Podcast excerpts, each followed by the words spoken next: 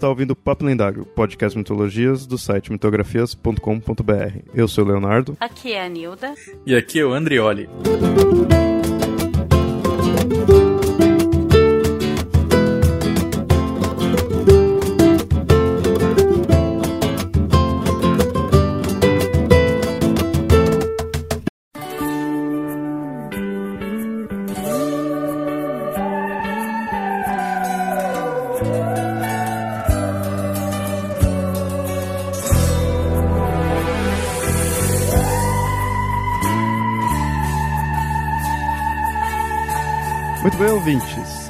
Quem acompanha o site e as redes sociais aí do Mitografias ficou por dentro de um concurso que fizemos junto aí com o colecionador de sacis. E nesse episódio vamos aproveitar para falar mais um pouco sobre o nosso folclore e mostrar quem participou desse concurso e os vencedores.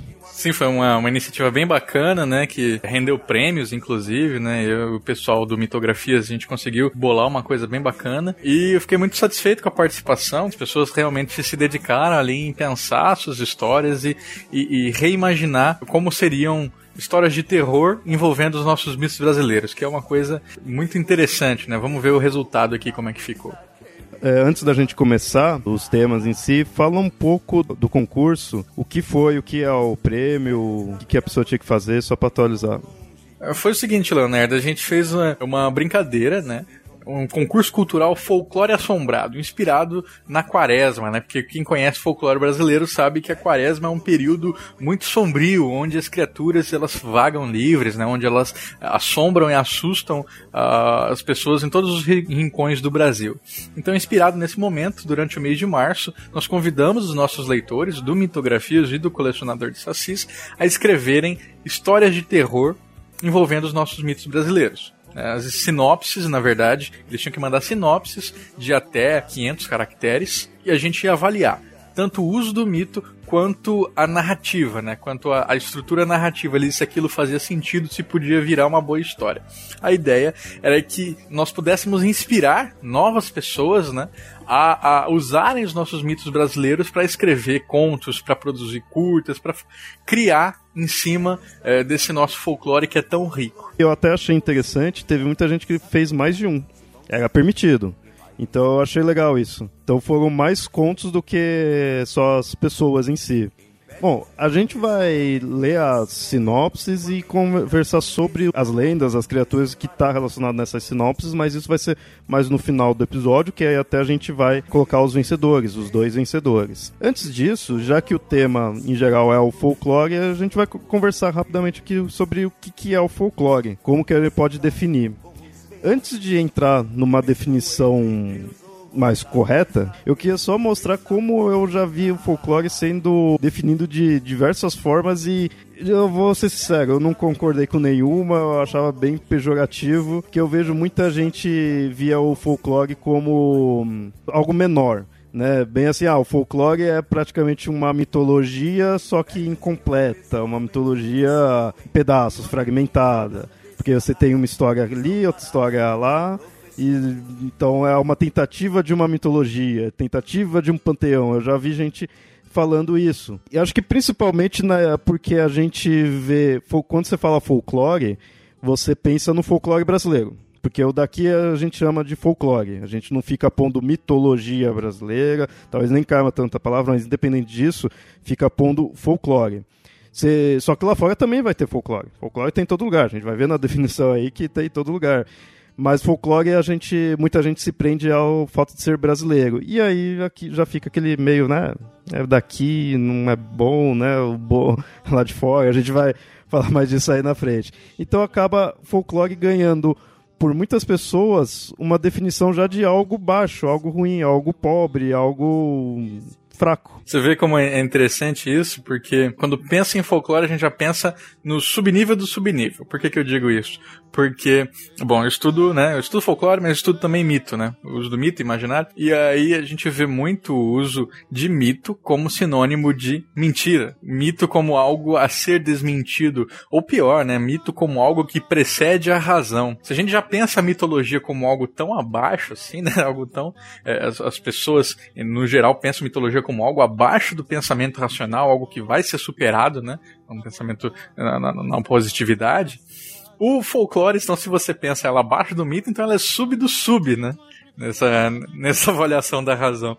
Queria aproveitar e perguntar para Nilda, então, como, qual é a visão de folclore que você é, já teve, ou que, né, isso, se isso mudou de algum tempo para cá? Não vou dizer muito que mudou, não é uma coisa que eu pensei muito, mas assim, a visão inicial que eu tive do folclore é realmente isso, é contos, histórias que vêm do povo, né?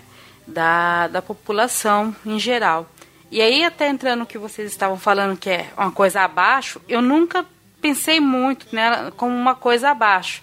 Mas eu entendi por que, que ela é colocada como uma coisa abaixo.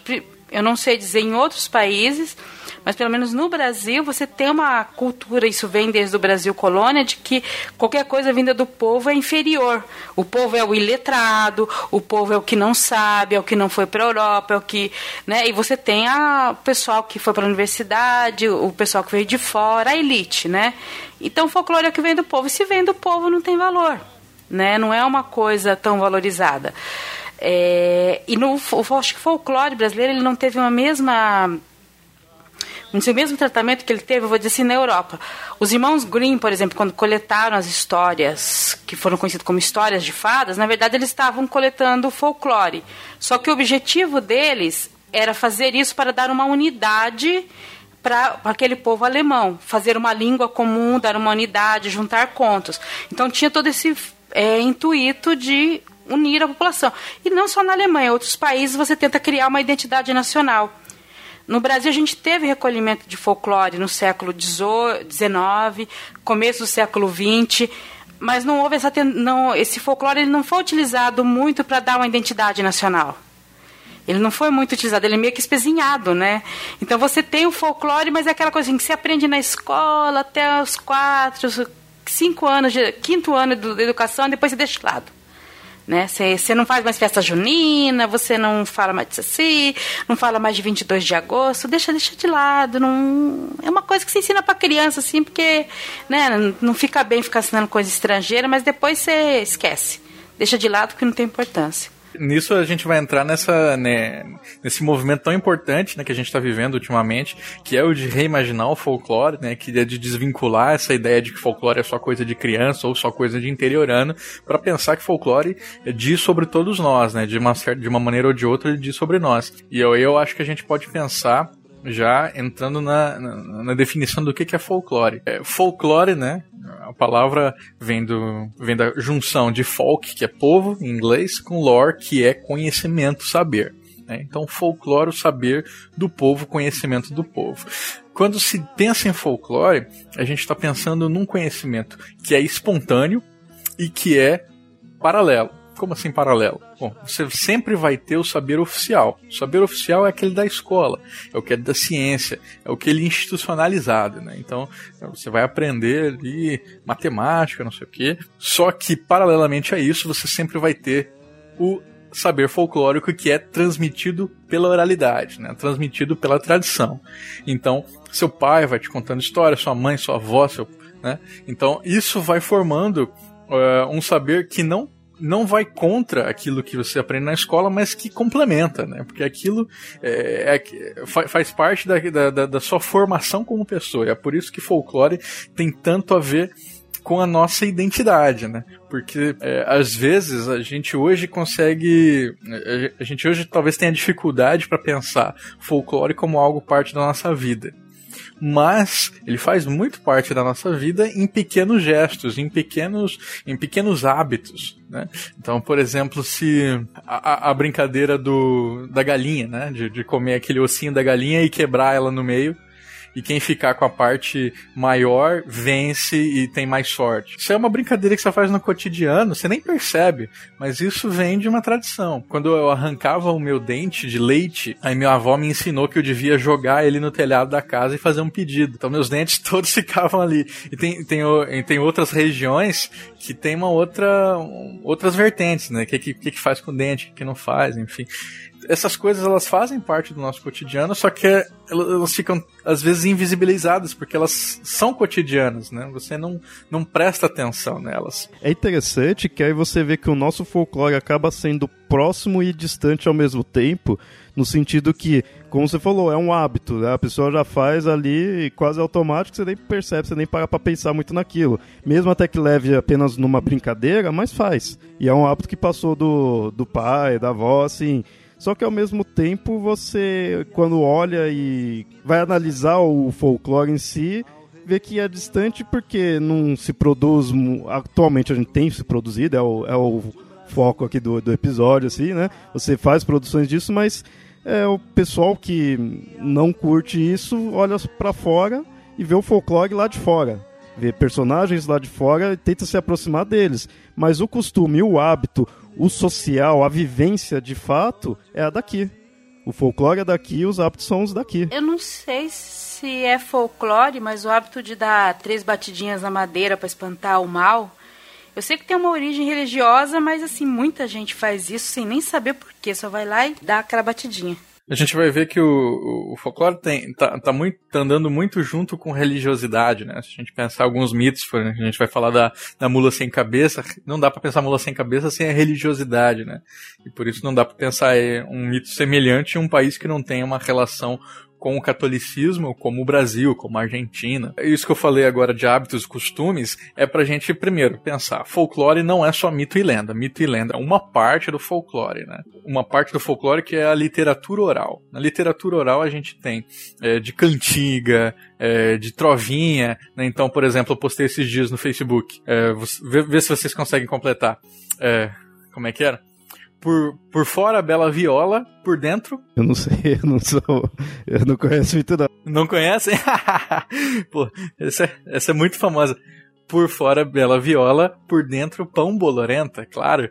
Isso, isso, isso é uma trovinha. Mas qual é o objetivo de uma trovinha, né? A gente vai ver. Uma das características do folclore é a funcionalidade. Isso não quer dizer, assim, ah, tô tendo um pensamento funcionalista do folclore, mas eu quero dizer que é, esse tipo de saber, como todos os saberes, eles têm um objetivo, né? E o objetivo é transmitir, esse, transmitir um tipo de conhecimento. No caso do folclore, um conhecimento tradicional. Então, quando eu digo por fora bela viola, por dentro pão bolorento, é um jeito de instigar uma mensagem que é, olha, tomem cuidado com pessoas, né, que parecem, que têm essa aparência de serem do bem, mas por dentro elas podem não ser. Enfim, é uma, um tipo de transmissão de conhecimento que vai da espontaneidade, né, e vai da interpretação.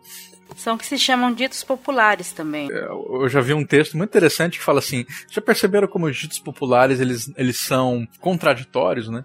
Então, ao mesmo tempo quem, é, sei lá, quem quem semeia vento colhe tempestade, aí outro vai lá não sei o que, fala uma coisa contrária, é porque é, não há uma unidade nesses saberes, né? Eles são um saber da prática, do momento, do, né, do instante. Então, você vai sacar um dito, você vai sacar uma, uma trovinha assim que tem uma mensagem de acordo com aquele saber que você quer compartilhar. Então, às vezes você quer falar para uma pessoa para ela ser mais pacata. Às vezes você quer dizer que ela tem que se mover para poder fazer alguma coisa, né? Então depende tudo do momento. É por isso que é, é, é tão complexo, né? Porque a gente não pode pensar, ah, o, o saber tradicional, o folclore, ele é, é reacionário.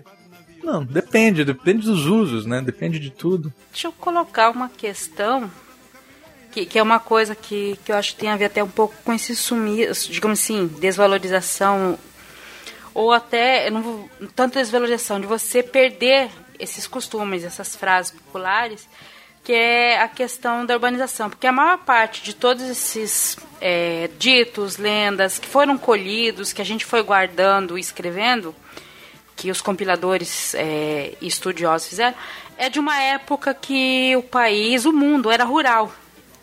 E agora nós estamos no mundo urbano. O Brasil, desde a década de 80 do século passado, é urbano. A gente tem todo, é, toda essa questão de, de ter urbanizado. E muito disso acaba perdendo sentido. Assim, muitas frases acabam não fazendo sentido porque são de derivam de vivência no campo, de, derivam de, de você tá com um objeto ali, sei lá, da roça, da colheita, e não faz mais sentido hoje em dia. Ótima, ótima colocação, Nilda. E aí, é, também a gente, ajuda a gente a pensar que folclore, bom, folclore, ele, a gente tem essa imagem da ruralidade, né?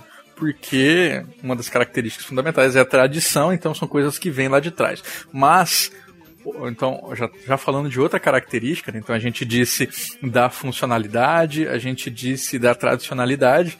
Uma das outras características do folclore é a dinamicidade. Isso é para a gente, é, para pensar folclore como algo que acompanha sociedades. Ele não é, não são reminiscências, não são coisas de um museu, né, de, de, de imagens antigas assim. Elas são coisas que dizem sobre nós. Então, para dizerem sobre nós, elas têm que ser dinâmicas o suficiente para acompanhar as mudanças da sociedade. Então, temos também o folclore urbano. É, o pessoal que estuda a folk comunicação, né, que é a comunicação dos tipos populares, pensa também o folclore urbano.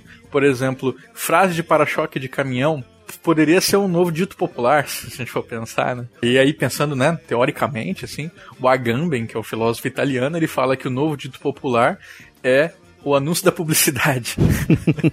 então, tem vários eh, tem várias formas da gente pensar as coisas que dizem sobre nós, dizem sobre a nossa sociedade hoje, sem restringi-las a esse, essa imagem campestre, né? essa imagem pretérita. É, o folclore urbano ele está, por exemplo, em grafites, ele está acompanhando toda essa dinâmica. A gente só não entende aquilo como folclore. Mas por que que não entende? Porque o folclore, ele é algo que vem do povo. Tudo que é, é folclórico veio do povo. Mas nem tudo que veio do povo pode ser considerado folclórico. Algumas coisas são, mesmo vindo do povo, eles são frutos da cultura de massa. Por exemplo, o sertanejo universitário. Né? Enquanto o sertanejo de raiz ele pode ser visto como folclórico, o sertanejo universitário, ele por mais que fale sobre, sobre nós, ou pelo menos sobre uma parte da população que se identifica com ele, ele é muito mais voltado para comércio, para venda, do que para passar algum tipo de mensagem. Isso da, da, das mensagens e a urbanidade me lembrou muito Walter Benjamin também, no, no famoso texto do narrador, que ele fala assim: é, olha, é, a narrativa morreu, a narrativa morreu, ele diz, por causa do romance. Mas quando ele diz romance, ele não diz o, o romance romântico em si, mas ele diz da, da, do advento da modernidade, né? Porque a modernidade, ela, ela leva o sujeito a, a, a ter um tipo de independência que ele não quer mais ouvir conselho. E a narrativa, o dito popular, o mito, ele é basicamente uma, uma transmissão de conselho. Então eu falo, bom, o sujeito na modernidade, ele não quer saber de conselho. Ele, ele é em si, ele é, ignora todo tipo de saber que não vem dele, né? Então é, essa é a morte da narrativa que o Benjamin fala. E os narradores, nós, ou os nossos leitores que participaram da promoção, a gente tem um, um compromisso, né? E o compromisso de não deixar a narrativa morrer.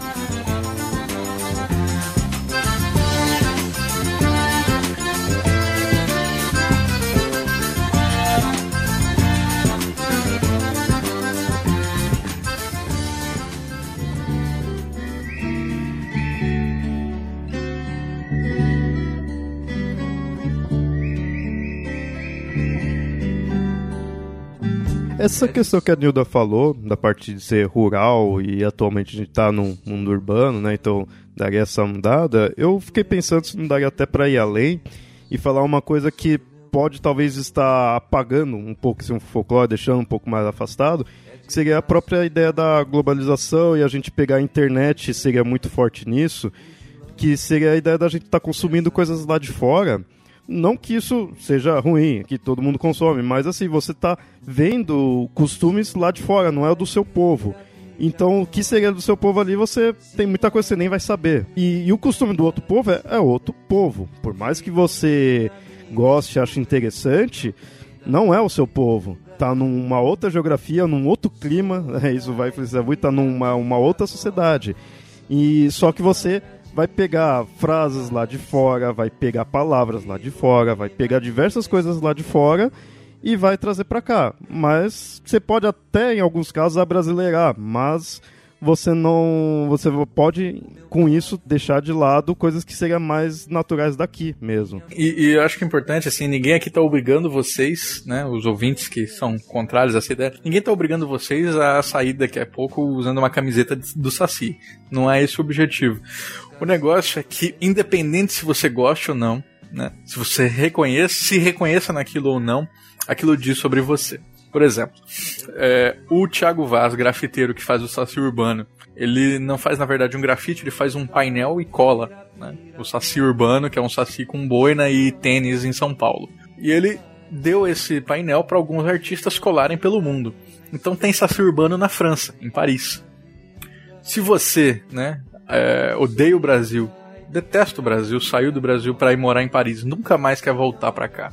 Se você vê o Saci Urbano ali, você entende o que é aquilo. Você reconhece aquilo. Ninguém mais ali pode reconhecer. Talvez não reconheça, mas você entende. Então, independente se você gosta ou não, aquilo faz parte da nossa identidade, né? E é isso, é, isso que é importante a gente ter consciência, né? Você, por mais que renegue o Brasil, você continua sendo brasileiro, sinto muito. Eu vou dizer uma coisa que eu acho problemática nisso de você pegar, por isso que eu gostei dessa iniciativa, por isso que eu estou gostando da iniciativa de muitos escritores fazerem isso, e agora está tendo até começando a surgir é, animações brasileiras, é, não vou dizer sobre folclore, mas são animações brasileiras, porque eu tenho uma certa convivência com criança, por causa dos meus inúmeros sobrinhos.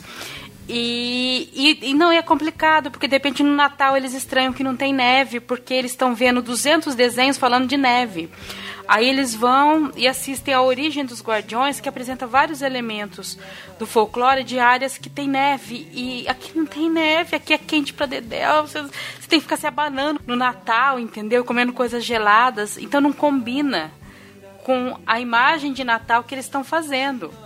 Porque a imagem de Natal que eles estão fazendo é aquela da de, um, de uma coisa que foi trazida, é bonita, é lindo, mas que não combina com aqui. Eu estou falando só de uma questão climática, né? Então, assim, ah, é lindo ter o Papai Noel. É, mas é, daí você vê o filme que tem o Jack Frozen aí. Oi? Quem é? Ah, é o que traz o inverno. Você tá no Ceará, isso não faz sentido. Sabe que isso é bem legal. É, a gente vive hoje um dilema que outros artistas já enfrentaram, né?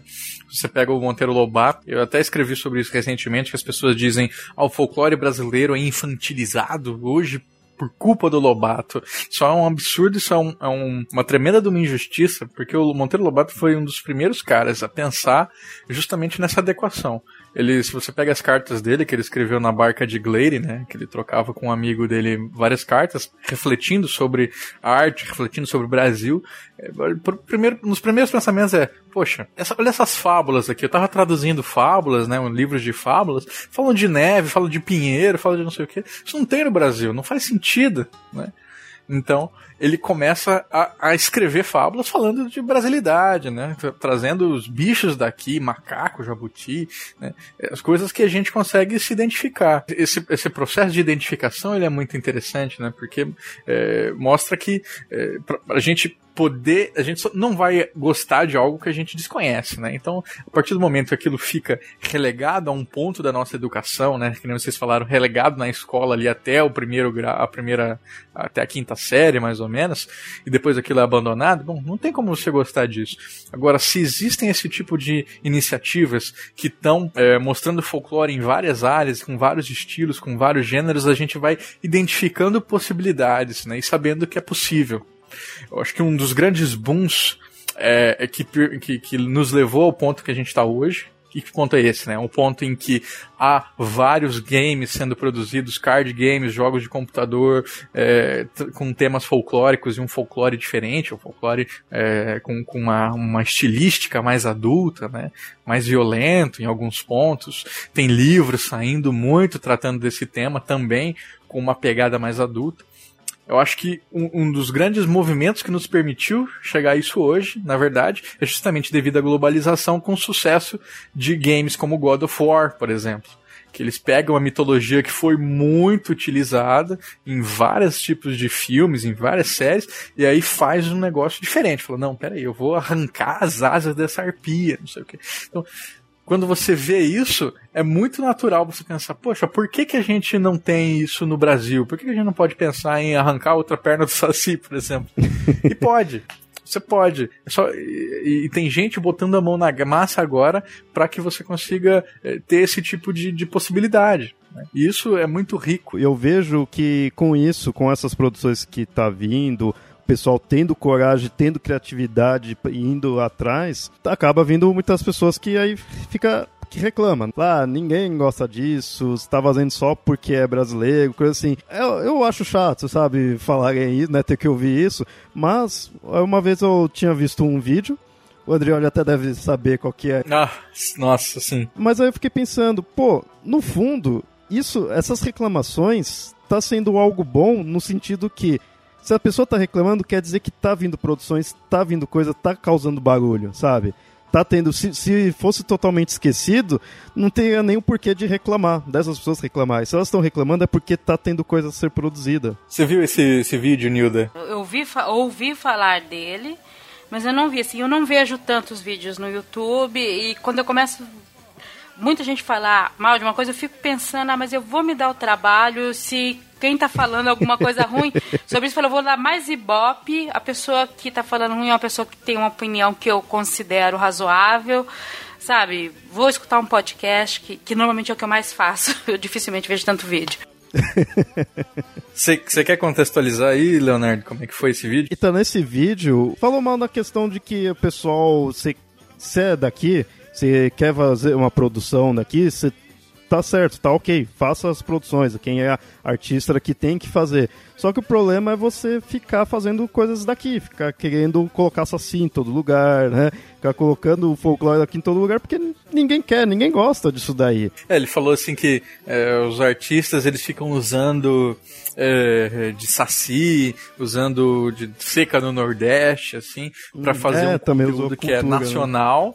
E aí ele, é, ele falou assim, não, se você quer fazer um conteúdo, é, a melhor coisa para o conteúdo nacional é parar de trabalhar com conteúdo nacional. Melhor pensar outros tipos de histórias, histórias que não têm a ver com o Brasil, porque essas histórias vão ser universais e elas e o que importa é a história boa. Esse é o, é o argumento que ele usa que parece razoável. Depois, quando ele vai pontuando, né, falando, ah, você vai usar o Saci para quê? O Saci é ridículo. Vai falar do Nordeste para quê? O Nordeste nada a ver. Então, você vê que é um, um pensamento muito limitado, né, do, do, do que, que é, dos, dos tipos de elementos que a gente pode trabalhar.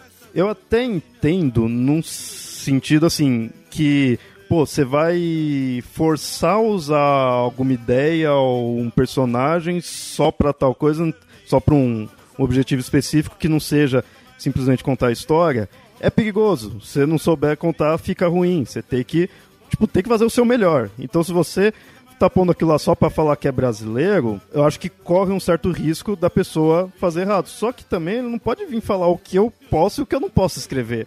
Se eu quero escrever sobre o Saci, e se eu é, for bom nisso daí, ou mesmo até que se eu for ruim, eu quero escrever. Eu tenho o direito de escrever. Não pode vir. Da mesma forma que se ele está falando que usar o Saci é errado, falar que não usar também vai ser.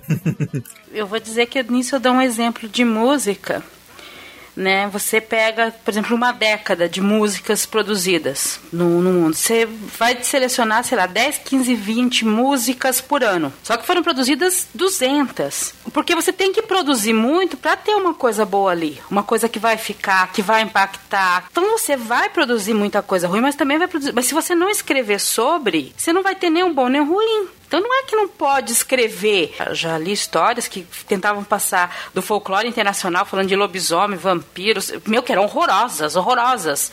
Porque o problema não é o que você está usando, é como você escreve. Eu conversei muito sobre isso com um colega, né, do, do grupo, desse grupo de, de ficção fantástica, assim, né, que trabalha com folclore brasileiro, que é o Wilson Gonçalves, que ele diz o seguinte, que quem escreve ficção com tema folclórico no Brasil, não tem margem de erro. Não tem margem de erro porque se você faz alguma merda, pá, o pessoal cai matando, né? Porque é um tema muito visado, assim.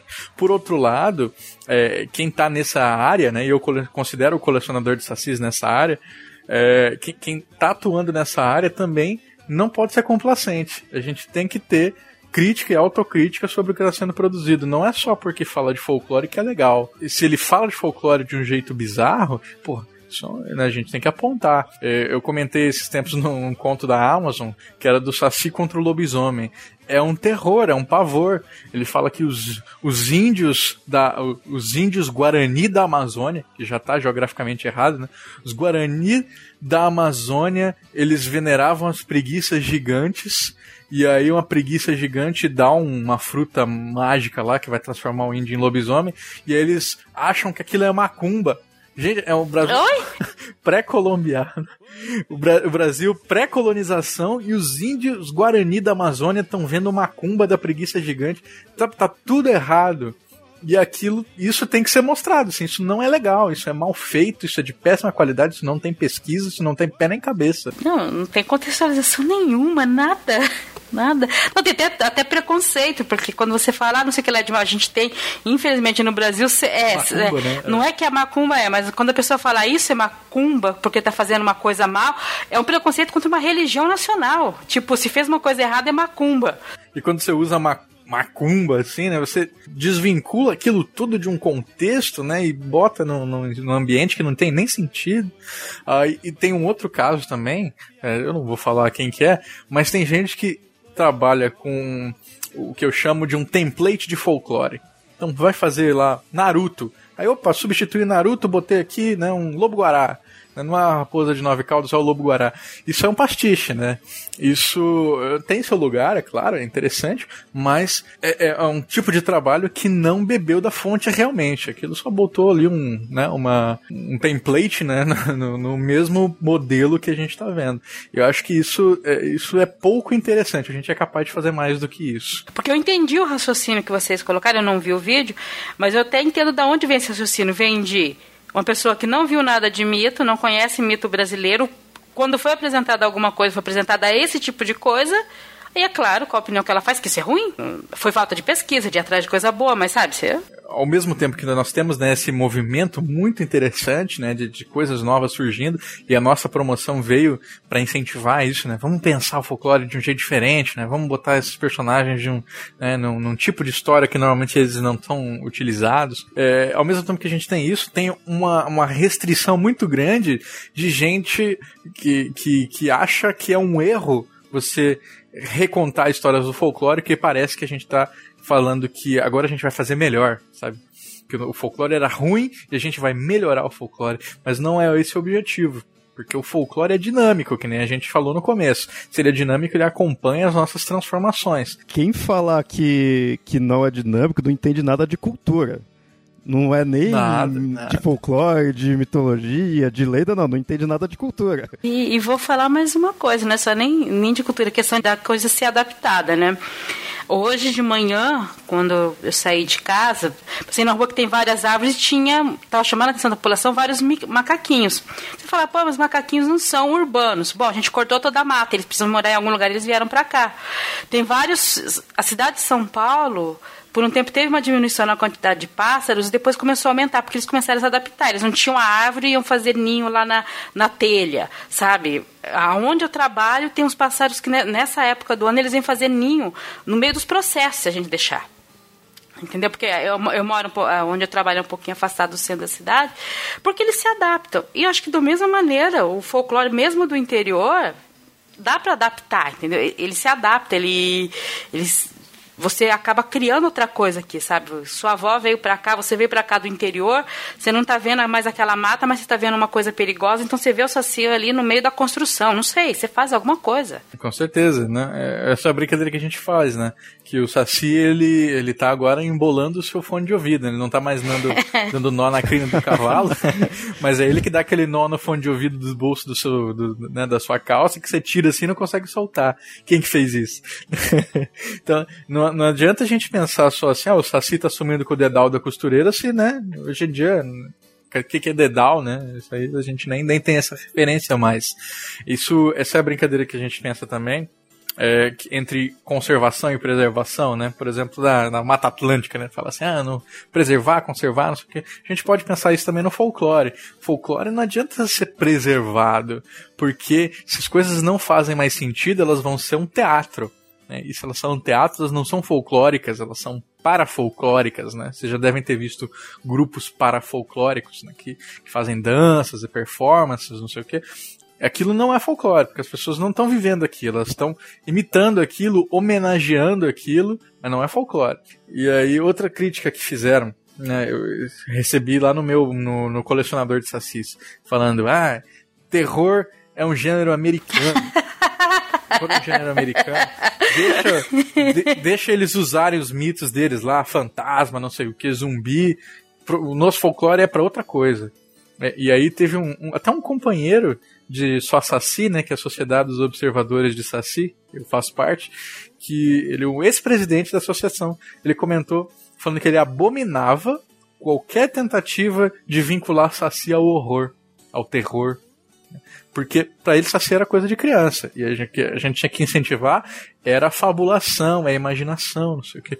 Bom, é, cada um com a sua visão, né? Mas eu acho que a gente tem que enfrentar várias frentes, né? Folclore é pra, é todo mundo. Sim, né? esse é o problema, é você não deixar a pluralidade, sabe? O deixa a pluralidade, vai vir muita merda, vai, mas também vai vir coisa boa. Você vai ver de outras maneiras, sabe? Eu acho que limitar no que é não, é só dessa forma e acabou. Saci é pra criança, tal coisa só pra é, só de interior, acho errado, sabe? Você tá limitando, você tá, você tá deixando de passar muito conhecimento ali, porque é, falar que é, não é terror, você encontra muita coisa aqui no nosso folclore que é para assustar mesmo. É, era algo que assustava. Então você tinha o curupira, era algo que assustava as pessoas à época. Era algo que fazia com que você não entrasse na mata despreparada. Era algo que fazia com que você não saísse de casa à noite em certas épocas porque seria mais perigoso. Era algo que aterrorizava. Agora você tem que é, se, se a, você não está mais naquele ambiente, você também vai continuar causando, pode continuar causando terror, você tem que adaptar esse terror. A gente vai falar de várias visagens, né, vários mitos e que a, assombram pessoas de, de, acordo com, certo, com certos comportamentos, né? Então, vamos, para não queimar a largada aqui, eu vou falar de um que não tá na nossa lista. Um, um conto muito famoso, né, aqui em Mato Grosso do Sul, que é o bugio que virou gente. O caçador tá lá no mato, não sei o que, né? E aí ele vê e tenta atirar num bugio. Aí o bugio chega para desafiar ele, dá-lhe um pau no caçador. E aí, na hora de matar o caçador, ele não mata. Porque ele fala assim: Não, seu Manuel, volta lá para sua casa que você tem família, você tem filho, você tem gente para criar. Mas nunca mais faça isso. Então ele volta. Então é o bugio que valoriza a família? Ou é a sociedade que constrói esse mito, né, que constrói esse, esse conto em conjunto que valoriza a família, entendeu? Então, se a gente pensa essa a questão da, da mula sem cabeça, criminalização do assédio ao padre ou da relação do padre com a pessoa, não é a mula, né? É nós, somos nós. Somos nós que, que temos essa visão. Vai fazer sentido ou não dependendo com, com a sociedade que a gente está vivendo no momento, né? Algumas coisas fazem mais sentido agora do que antes, outras, né? Isso, isso tudo é intercambiável. Mas é interessante isso. Os mitos dizem, em última instância, sobre nós mesmos.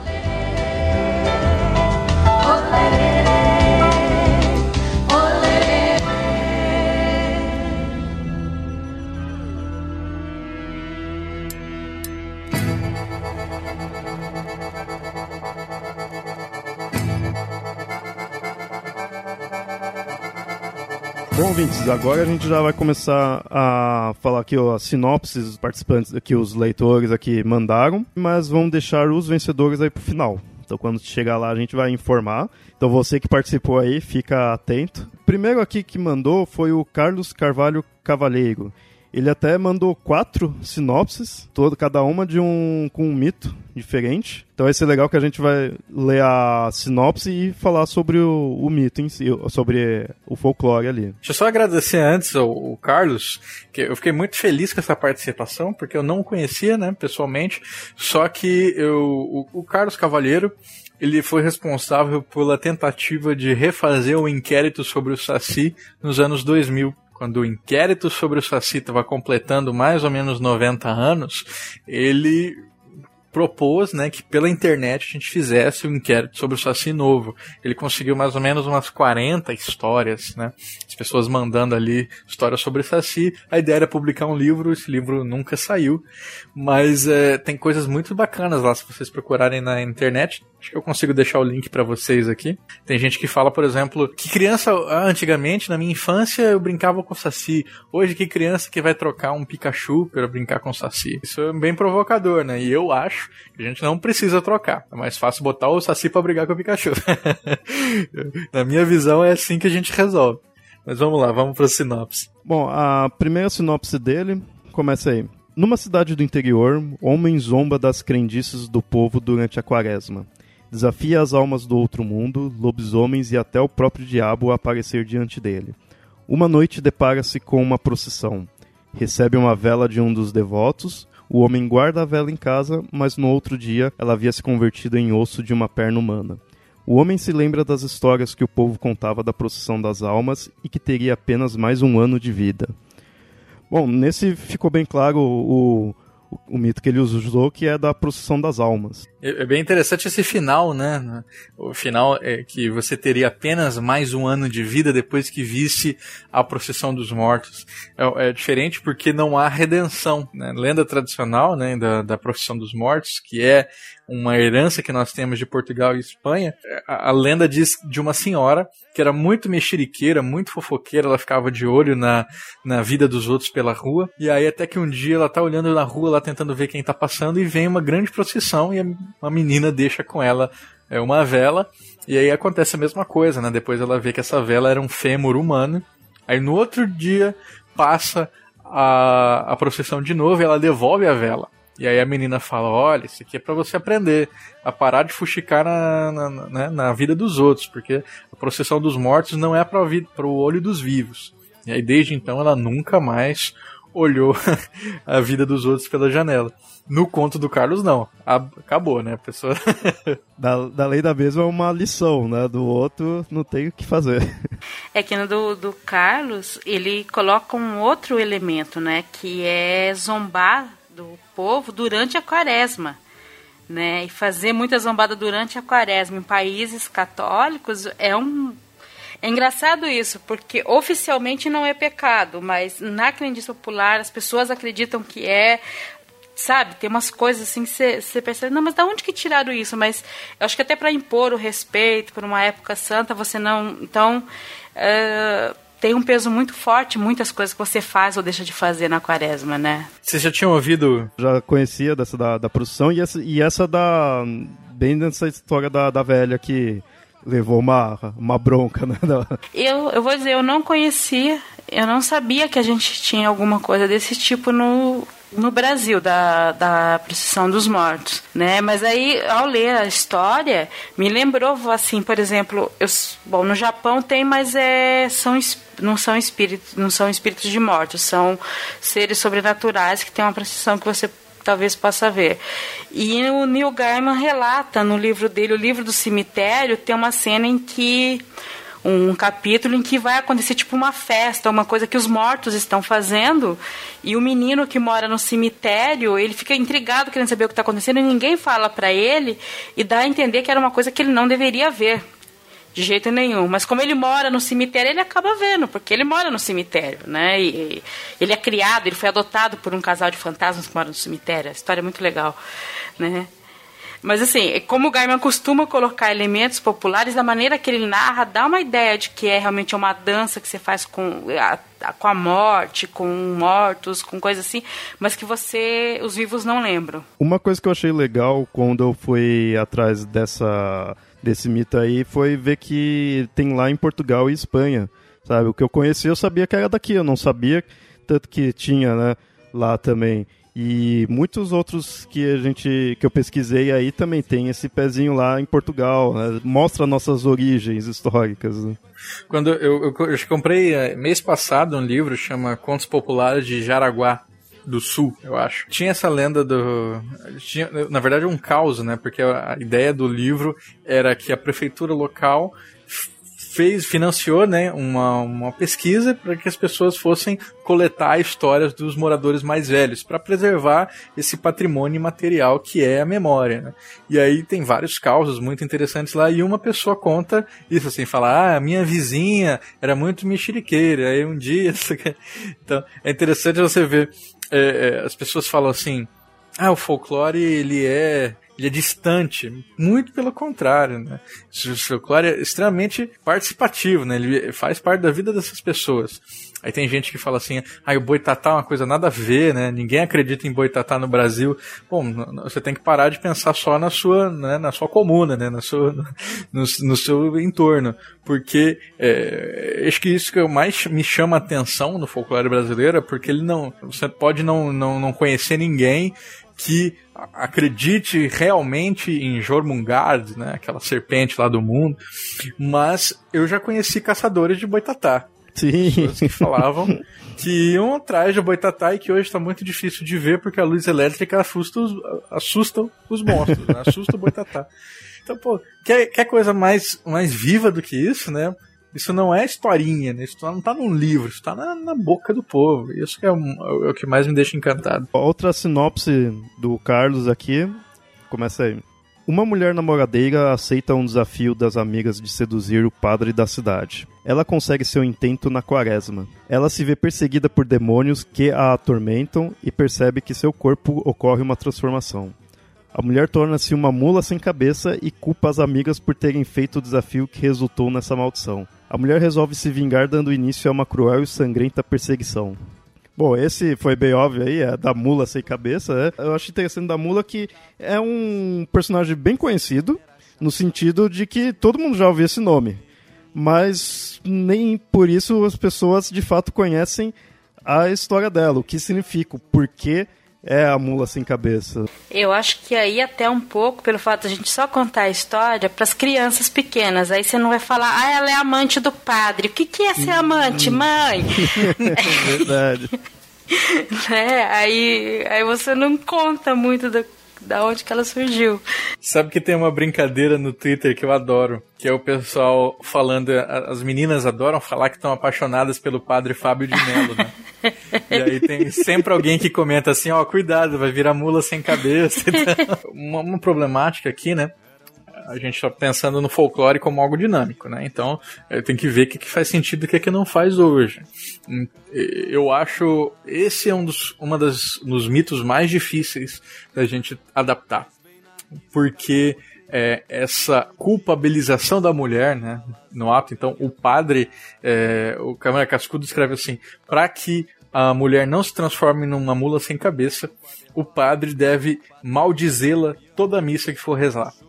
Ele deve xingar a mulher com quem ele teve relação para que ela não, não se torne uma mula. Isso quer dizer, se o padre não faz isso, se o padre é apaixonado pela mulher, quem se dá mal é É, e o padre mesmo que também participou lá, nada, né? Pra ele tudo bem, né? Nada, nada. Isso, isso é muito grave.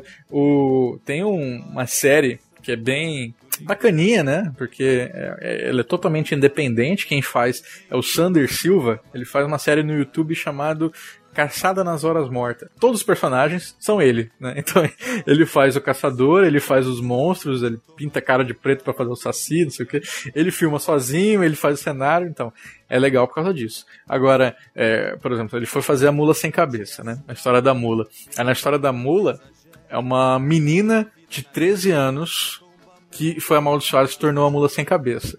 E aí você pensa assim, padre filho da puta, né? Abusou de uma criança. Mas no, na, no vídeo que ele. No, no roteiro que ele escreveu pra série, ele pergunta assim. Ai, o que será que fez essa menina se tornar assim, né? Será que foi a mídia? Será que foi a supersexualização? Será que é o funk? Será que é não sei o quê? Quer dizer, na verdade, quando ele recorreu ao folclore, ao invés de repensá-lo, né, nessas características que hoje não fazem sentido, ele manteve esse pensamento machista é, e, e, que hoje parece muito deslocado, né? E é perigoso a gente recorrer aos mitos sem repensá-los, porque a gente pode estar tá repassando valores que hoje eles são misóginos, né? Que são racistas. Uma outra dessa da, da mula sem cabeça aí, é, aí num caso não teria o padre, é o fato da mulher que perde a virgindade antes do casamento. Então, mais uma vez, se prendendo a mulher de ter que seguir a, a regra, quem sofre é sempre ela, né? Vocês viram aí que a, pra, pra você desfazer a maldição, né, da mula sem cabeça, você tem que tirar sangue dela ou arrancar o, o freio da boca. E as pessoas pensam assim, ah, mas ela não tem cabeça, né? Como é que eu vou arrancar o freio da boca? tá aí que é o perigo, né? É engraçado porque é um mito, eu fico pensando, é um mito muito difícil de adaptar. Primeiro por essa questão de que a culpa é da mulher de ter feito algo que não, que não dá para fazer sem ser a dois, prevê um, uma cultura extremamente católica, e de repente nós ainda somos um país cristão, ainda tem muita coisa católica, mas se você pensar bem, se tem uma realidade aí em que é, você poderia adaptar isso para pastor ou para outra coisa, mas não, não casa tão bem assim. Né? Não, é, é, é um mito difícil de, de adaptar para a modernidade. Eu estava vendo no, no, no, na geografia dos mitos brasileiros, né, que o Câmara Cascudo escreveu, nosso grande folclorista maior que já existiu, e ele fala assim: por que mula? Por que mula? Né, pra, pra, nessa relação do, do, do padre, né, do amaldiçoamento da mulher que se relaciona com o padre. E aí ele traça um histórico é, desde o século XII em que a, a mula era a, o grande animal companheiro do padre, tanto que tem uma expressão que ele usava, que, que, que, se usava, né, que é a mula de corpo, mula do corpo, que é aquela mula que é tão próxima, é tão é, chegada, né, que ela se torna um animal favorito. Então, é, essa associação entre o, o, animal que é mais próximo do padre com a mulher animalizada, né, também próxima do padre, foi o que gerou é, o mito que é da mula sem cabeça no Brasil, mas que na Argentina tem um semelhante muito, né, muito parecido, que é o da mula anima, que a na mula anima, ela tem a cabeça, só que ela tem os olhos vermelhos pegando fogo, né, e a boca também sai, sai fogo da boca, mas ela tem cabeça. E, e ainda assim é uma mula e é a mesma história, né, vocês têm é, relação com o padre, ela pode levar a esse tipo de, de amaldiçoamento. Bom, o, o Carlos é, mandou mais é, sinopses aqui. Próximo aqui que ele mandou. Durante a quaresma, o homem sente vontade de comer carne de porco. Durante a madrugada, ao ver uma leitoa passeando com sete filhotes, resolve matá-la para comer. E o que ele não sabia é que a leitoa dos sete filhotes era uma assombração e por isso terá que enfrentar uma maldição terrível. Essa é uma maldição da porca dos sete leitões. É uma coisa que uh, essa, essa lenda eu não conhecia, nunca tinha ouvido falar dela antes. Esse também, de fato, eu não conhecia mesmo. Mas o que eu achei interessante é sete leitões. Tá usando o número 7 aí, que é muito comum. Esse é interessante que esse mito também tem origem lá em Portugal. E até lá dizem que acredita que essa porca seria o diabo, né? Quando aparece a, a manifestação dela para assombrar, né? E aqui no Brasil tem muitas regiões centrais e olha só, é também um castigo dado à mulher. E aí no caso é a mulher que cometeu o aborto voluntário e o número dos abortos seria o número dos porquinhos. Então nesse daí tem a porca 27, mas seria da que ela fez sete abortos. Tem uma outra que conta que é uma história de uma baronesa, que aí ela era ruim com os escravos dela, e aí um desses escravos era feiticeiro, e aí transformou ela em porca, e aí ela tinha sete filhos, e os filhos também viraram os porquinhos. e aí uma coisa que eu achei interessante, eles andam com o focinho no chão, que eles estariam procurando um anel que está enterrado para quebrar esse feitiço. É, eu encontrei também uma outra versão, né, que diz que a porca aparece para assombrar os homens casados que estão é, fora de casa, sempre para atrair as esposas. Né? Aí ela também teria sido uma mulher, né? Então tem essa relação da porca com uma imagem de, de baixeza, né, de, de uma coisa é, sexualidade carnal, né? Então é, essa vicissitude do porco, né, que representa a assombração que vai perseguir perseguir esse homem. A maior parte desses, como a gente falou, né, é para deixar medo, amedrontar, passar ditos populares e passar a cultura da época, né? E a cultura da época é mulher que faz coisa errada. Fazer... Inclusive, fica o desafio, gente. Vocês é, tem, tem vários coletivos muito interessantes, né, que estão trabalhando com questão de gênero e fantasia. Pensem, repensem os mitos brasileiros, né? A, a, tirando essa, essa, essa vertente misógina, né? O que, que ficaria deles, né? Que mensagem eles poderiam passar? Porque eles devem passar uma mensagem ainda. Não são criaturas por serem criaturas, né? Eles estão ali com uma funcionalidade. O que, que a gente pode tirar disso? Fica o desafio para vocês. Mas é interessante ver essa ideia de, da dinamicidade, de ter que ir mudando com o tempo, porque que nem essa da, da porquinha, que a gente tem, teve três versões aqui na, na questão do, do mito mesmo. A que fala aqui da baronesa é na época dos escravos, já é uma coisa que não cabe atualmente.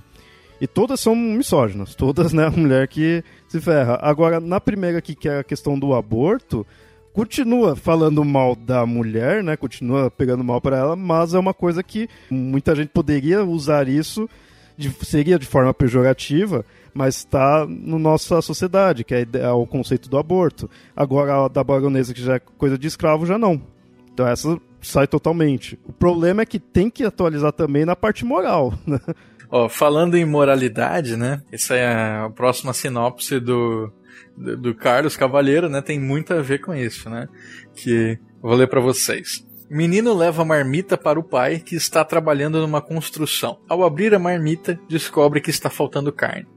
Ao chegar em casa, discute com a esposa pela falta de complemento de comida. A mulher desconfia de seu filho, mas este nega. É, o fato se repete no dia seguinte o marido acaba agredindo fisicamente a mulher por causa da falta da comida. O menino assiste a tudo gargalhando, e vendo isso, a mãe roga-lhe uma praga e o menino se transforma em um saci. A partir deste dia, a família não terá mais sossego. Essa sinopse que o Carlos traz, né, que é bem interessante que ele usa saci.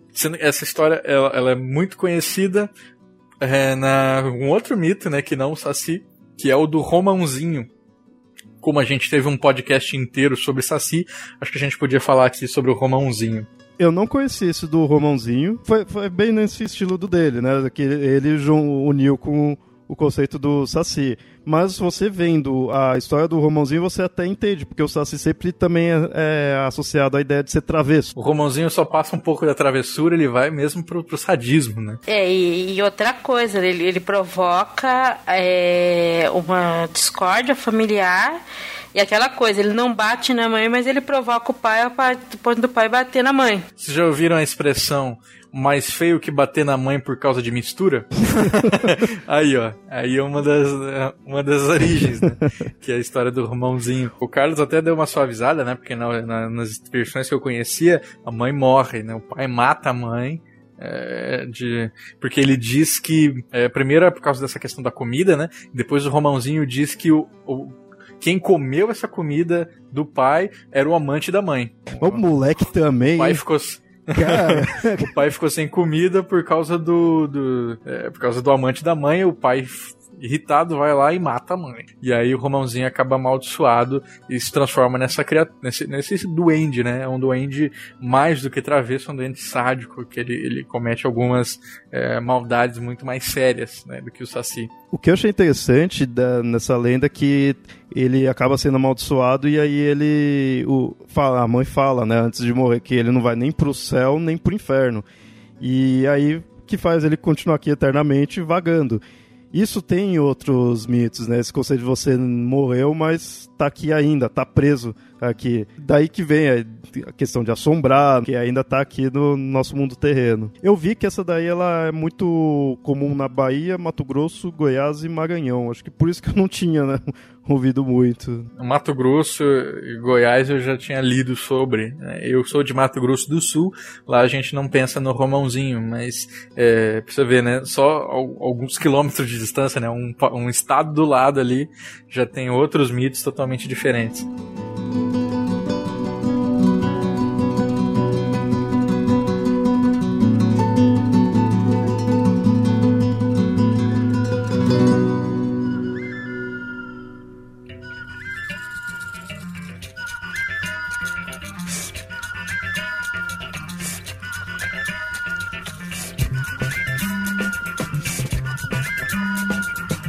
Bom, esses foram do, do Carlos.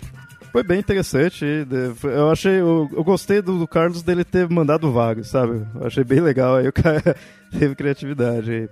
A gente já começa. Já vai pro, pros próximos que mandaram sinopse aí. Agora o próximo é do Robertson Frizeiro. Ele começa aí. Conceição de Macabu, interior do Rio de Janeiro. Uma antiga lenda ronda a cachoeira amorosa. Dois índios sacurus despertaram a inveja do deus da morte, Ayangá, que transformado em onça branca foi vencido pelo índio. Por vingança, o deus matou o casal apaixonado nas águas da cachoeira. 2016, uma sucessão de misteriosos desaparecimentos de casais de turistas leva a equipe de televisão a acampar na Amorosa. Suas câmeras captam a ira de um deus capaz de transubstanciar-se e ressuscitar os mortos. O primeiro mito indígena mesmo, né, que a gente tem aqui no concurso. Anhangá, você, você já tinha ouvido falar? Ah, que, quem é de São Paulo tem que ter ouvido, por causa da própria do próprio Ayangabaú e Ayanguera. Se, se você estudar o que, que é, você conhece a relação que tem, né?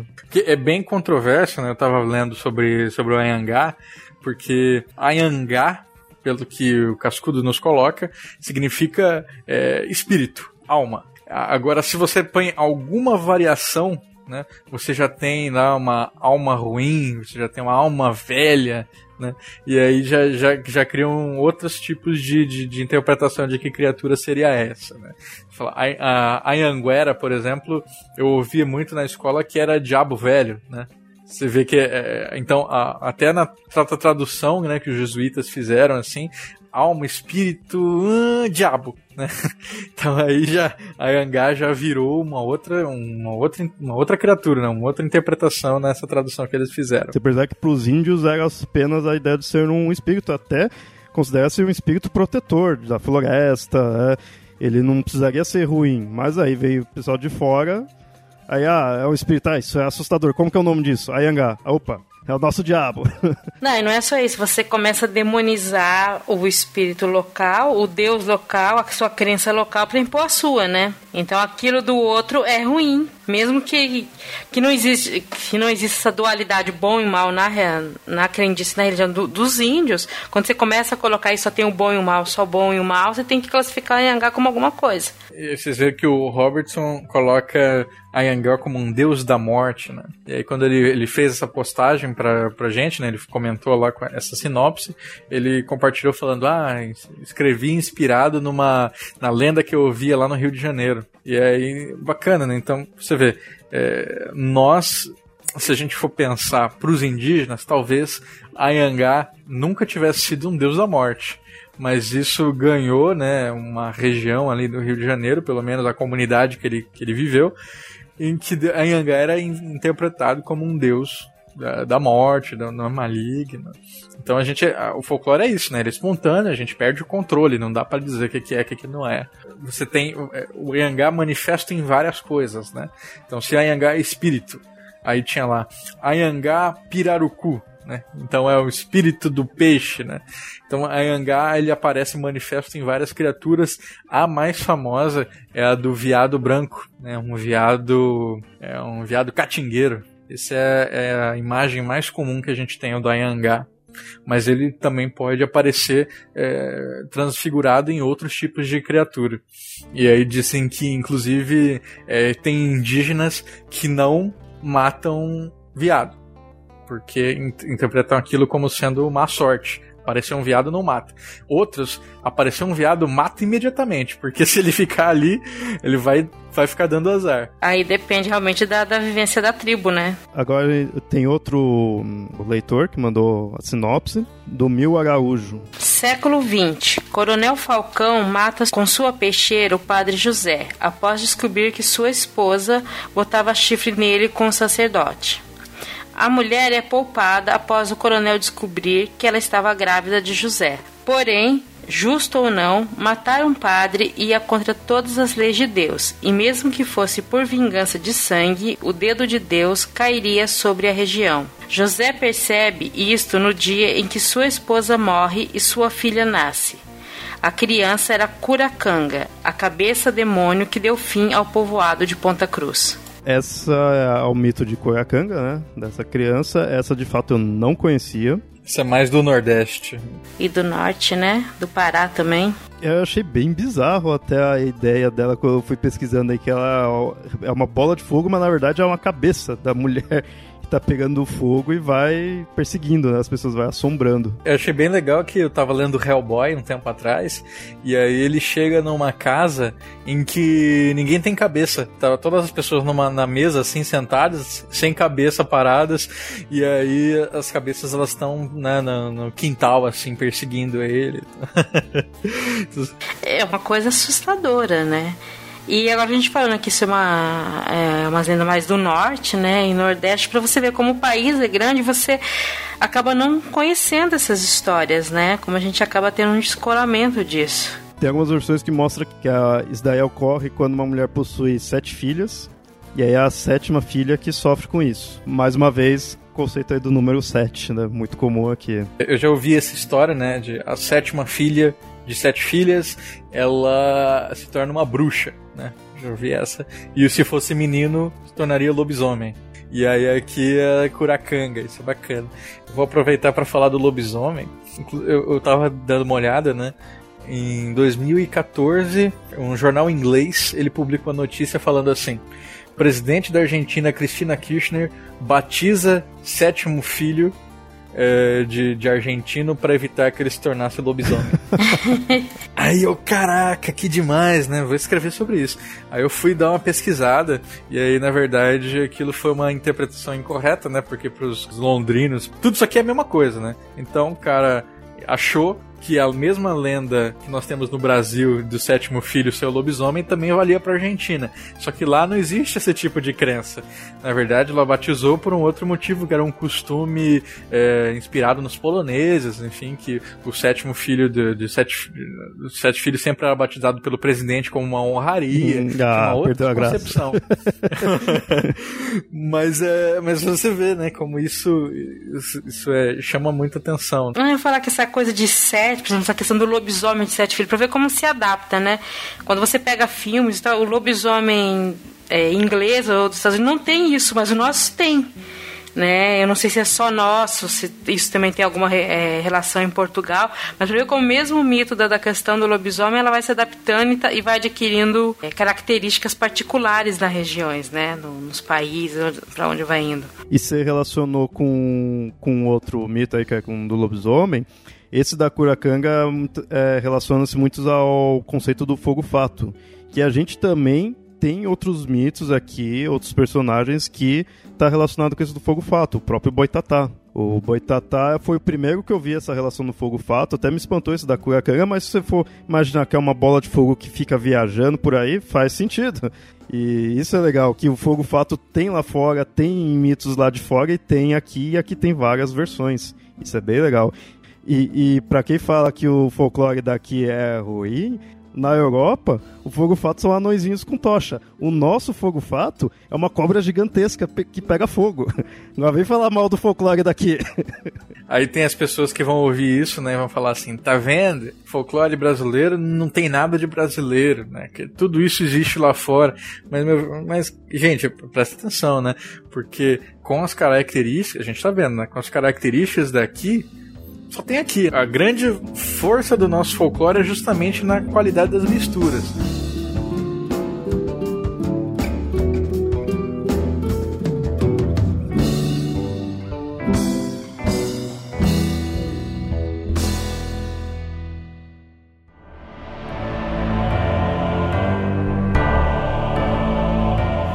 Anderson Marcel Scanaro escreveu também pra gente a sinopse que começa assim. Um choro na estrada, uma criança. Atormentado pelas lembranças das crianças abortadas e enterradas no quintal do seu antigo prostíbulo, Antônio está perdido. Sua mulher, uma antiga prostituta, morta, e hoje as crianças que negaram a vida estão lá pe chamando, pedindo pelo batismo que lhes foi negado. A alma da esposa vestida de branco pede por piedade. Ouvi essa história muitas vezes no interior. Prostíbulo era uma estrada antiga e as mulheres e crianças que morriam em abortos eram enterradas sem sacramento na estrada e pediam para quem passava para orarem para elas e as crianças por batismo meio confusa aqui a história do, do Anderson, mas é, a, a ideia é falar das almas penadas, né? E aí a gente não pode deixar de pensar na Mulher de Branco, que talvez seja a nossa alma penada mais famosa né, do folclore brasileiro. Eu acho legal da ideia da, da alma penada aqui, que é uma, é uma coisa assim, qualquer pessoa que você fale, a pessoa já entende o que é. Sabe, no, apesar de, que nem da mula, do saci, assim, já ser bem conhecido, a alma penada já é bem um conceito mesmo. Já todo mundo já né, já está bem popular, já é algo bem comum. Na história do, do Anderson, ele juntou isso, juntou a questão de prostituta, de, de você não batizar né, a, criança, que isso no, no, no Brasil é muito, muito forte, você tem que dar um jeito de batizar a criança é, antes de enterrar, né, se ela morreu, porque ou foi abortada, porque isso gera almas que ficam te atormentando, né? É legal que é isso você vê na, na história dele, na, na sinopse dele, que tem tanto essa questão do, do batismo quanto ser enterrado de forma sacra, de forma correta. E isso é bem comum em qualquer cultura, qualquer sociedade, já que todo mundo morre em, toda a sociedade, né? De você ter que ter um enterro todo correto, né? ter todo um sepultamento do jeito certo. E do nosso, por ter muito forte a parte católica, não só o enterro, como também ter que ter o batismo. Né? É, é tipo, é o início e o fim. tem que dizer, o batismo é normalmente no começo, é tanto o início ali do batismo você tem que ter, quanto o enterro. Ou seja, para nós é mais difícil ainda. O batismo como, como arma, né, para proteger as crianças né, da, das criaturas, isso é bem comum. É, tem, está na música, né? Tem, tem música do, do grande Elomar, violeiro, é, lá de Minas Gerais, que ele fala se os pagãos que as mães esqueceu do batismo salvador, eles estão correndo o risco de ser atacados pelo lobisomem. Então, criança que não é batizada é pagão. E o pagão ainda pode ser é, vítima dessas criaturas. Tem muitas histórias assim. Então, a criança ela não se comporta bem porque ela não foi batizada. Então, por isso que ela dá muito trabalho. Quando cresce mais um pouco, né? Tem porque é pagão. É engraçado porque hoje mesmo eu escutei uma história num, podcast que estava escutando disso. O rapaz é da Umbanda, a mãe dele é cadecista, ele teve um filho, a mãe não, mas tem que batizar a criança. Mas por que eu sou da Umbanda, senhora? Por que a gente vai batizar na igreja católica? Mas a coisa é tão assim arregada que você tem que, sabe, você vai ter que também batizar para a criança estar tá protegida, porque faz tão parte da nossa cultura. Daí ele fala que ele perguntou para a mãe dele, a mãe dele não sabia explicar porque ela só sabia que era assim, você tinha uma criança, tinha que batizar né? Não, não, não interessa. Quando você para para raciocinar, por que, que eu tô batizando? Né? Se não é minha religião. Você não pensa nem na, nem na igreja, né? Você não pensa nem na igreja, pensa no batismo como um sacramento à parte. É, você vê que o conceito saiu já da religião, virou puramente cultural ali. Não, não, antes a religião, né? Não tá mais relacionado a isso. O próximo sinopse que a gente tem aqui é do Tiago Graz. Ele começa aí. Pedro e João decidiram matar aula para cruzar a antiga estrada de terra e jogar bola no campinho perto da montanha. Diziam que um vulto andava por aquela via abandonada. Um vulto que vestia uma capa vermelha e que atacava quem passasse por ali, principalmente crianças. Muitas tinham sumido naquele caminho. Os meninos não acreditavam nessa história e foram escondidos. Jogaram bola, mas não viram o dia passar. O problema foi voltar durante a noite fria e nevoada a certa altura encontraram algo que os deixou arrepiados da cabeça aos pés. Será que eles conseguiram voltar para casa? Bom, aqui o mito que ele propôs, o personagem que ele propôs foi a Cuca. A Cuca, querendo ou não, acho que boa, muita gente aí conheceu por causa do sítio do Capão Amarelo. Mas é engraçado porque ela aparecia no sítio, ela infernizava as crianças. Eu assisti muito o sítio do Pica-Pau Amarelo quando eu era criança, a primeira versão que teve na TV. E, e eu não entendia por, qual era o objetivo dela. Quer dizer, o objetivo dela era infernizar aquelas crianças do sítio. Eu não conseguia entender o que de mal, tão mal ela fazia, entendeu? E o que, que, vocês acham da música, a famosa música? Cuidado que a cuca, que a cuca te pega, né? Ou então é, aquela que se cansa pra criança, né? Como é que Nana neném que a Cuca vai pegar. Papai tá na roça, mamãe no cafezal. A, a minha versão era no cafezal. É, eu, eu, lembro que eu não entendia nada na época da pequena, principalmente porque eu, infelizmente, eu não cheguei a pegar muito bem o sítio.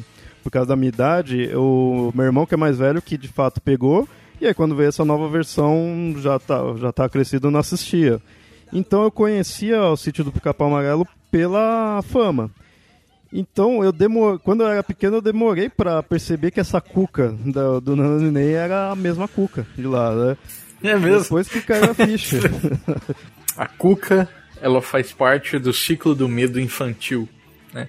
Que está junto com outras criaturas, como o bicho-papão, como o tutu, marabá. Você pensa, por exemplo, qual que é a forma do bicho-papão. Não se tem, né, uma definição, né? Exatamente, né? não, não tem forma.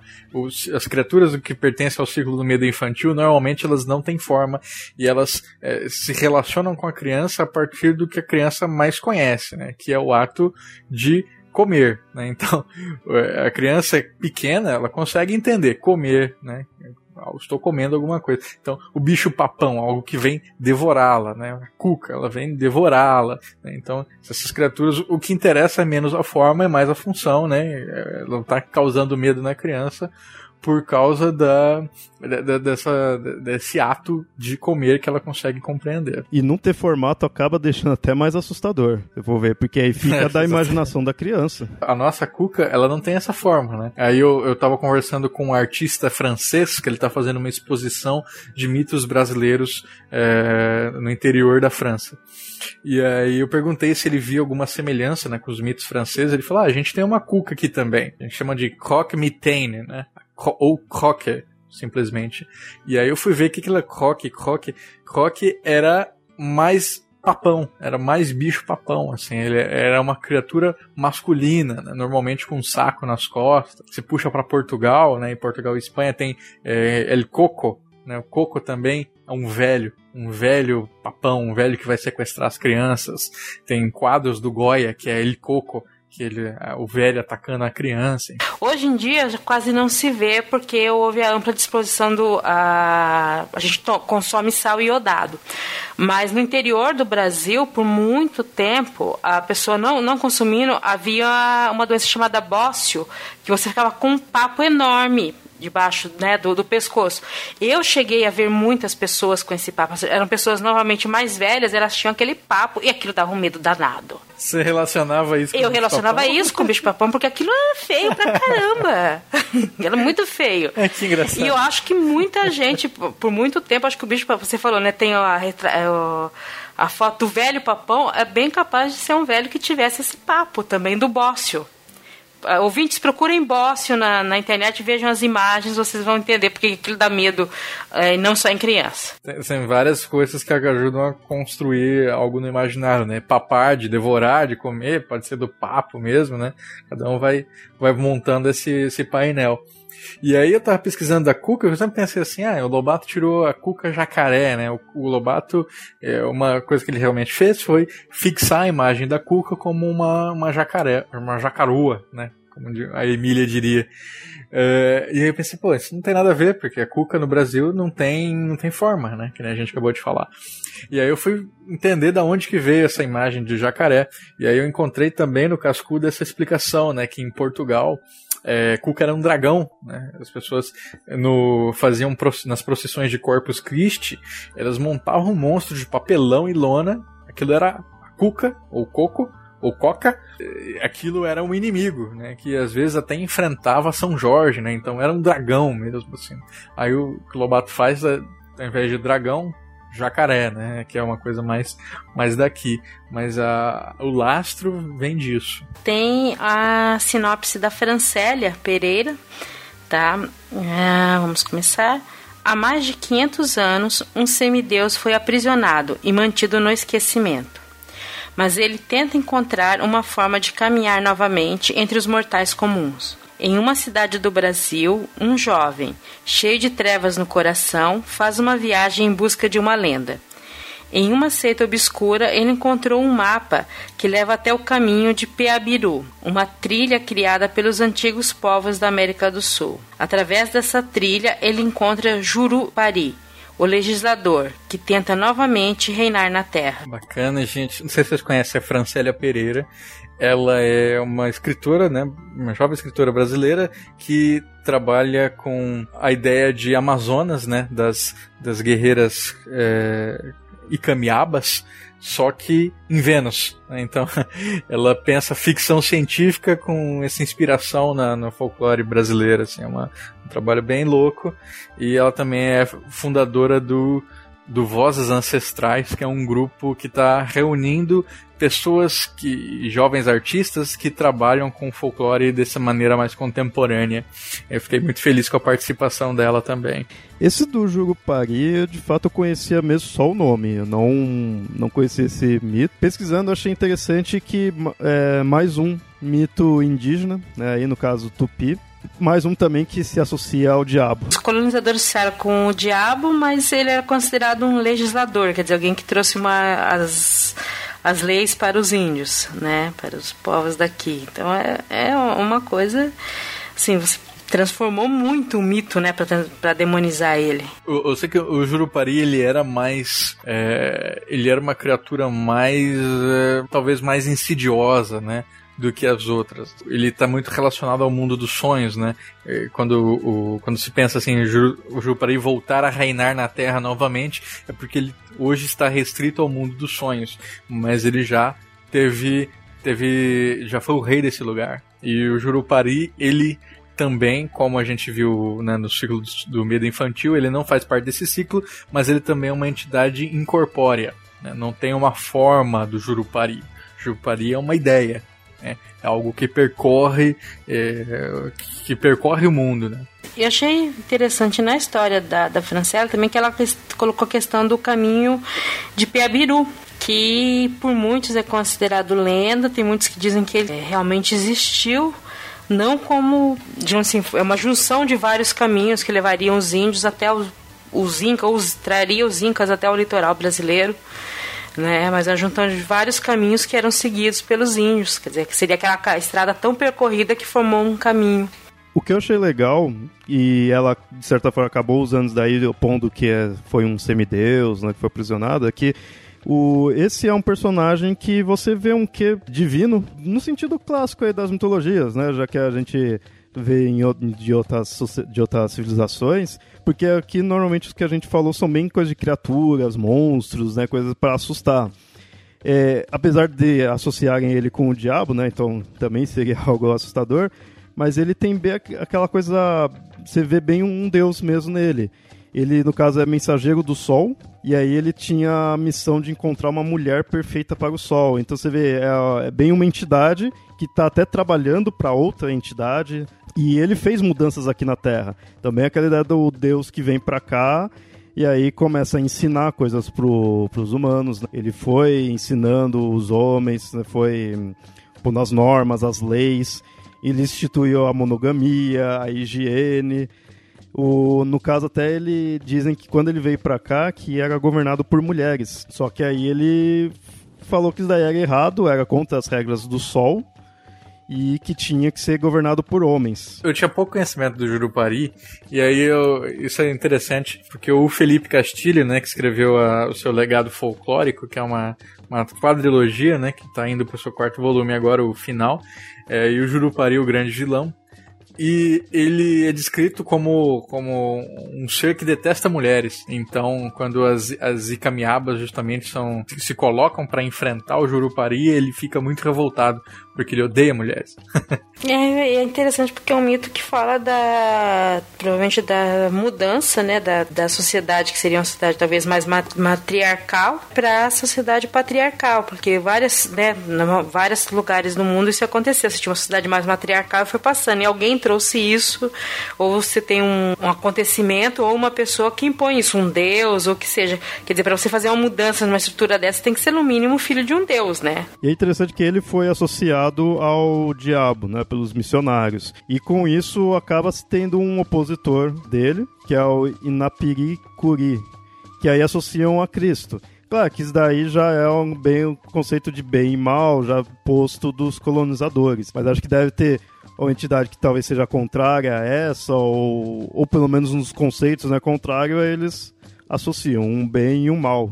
É interessante esse, processo, esse processo de é, interpretação, né? Então você me fala como é que são os seus mitos e eu vou tentando entender, né? Ah, é mais ou menos isso, é diabo, é não sei o quê. E aí, vocês já pensaram como é que é o contrário? Aqui eu, eu moro hoje em São Leopoldo, né? Na, próximo a Unicinos, que é uma universidade jesuíta. E lá tem o Museu Jesuíta. E achei muito engraçado quando eu vi é, os, o, que os indígenas antigamente é, eles esculpiram imagens de Cristo. Então, de, de, ouvir falar dos padres, assim, como é que é o Cristo dos índios, né? E é uma coisa totalmente diferente do que a gente pensa, né? Claro, tem é, é, uma outra estrutura, né? Também tem traços indígenas, assim. Não tem nada a ver com, com o Cristo que a gente conhece, mas a gente conhece por quê? Porque né, tem essa familiaridade. Agora, quando você passa isso para uma outra cultura e essa cultura vai interpretar, vixe, sai uma outra coisa, né? Totalmente diferente.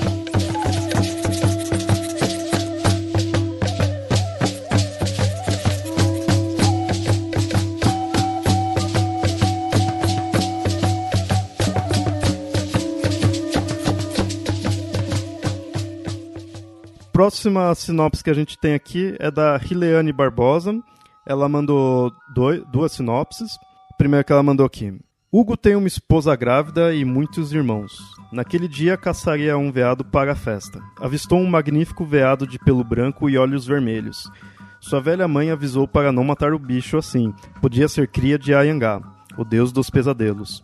Depois do banquete, a família morre, menos Hugo, que teve que lidar com o fardo, e seu filho, que nasceu sob a sombra de Ayangá. Agora Hugo terá que lidar com uma criança que não sabe o que é compaixão, a personificação do próprio pesadelo. Interessante isso daí. Ela usou o mito do Ayangá, né, que a gente já, já tinha sido usado por um outro, já, a gente já foi explicando aí do, do Ayangá. E a Riliane mandou um outro, que aí no caso foi a, a que deixou ela em segundo lugar, então ela foi uma das vencedoras. Ah, parabéns, Rileane.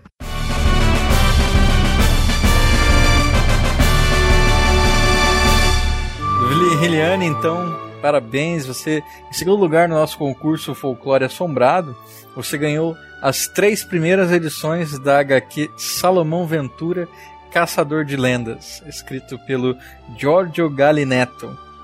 Então, o primeiro volume, A Maldição do Saci, né? O segundo volume, O Senhor das Matas, né, tratando um, um, combate ao Curupira.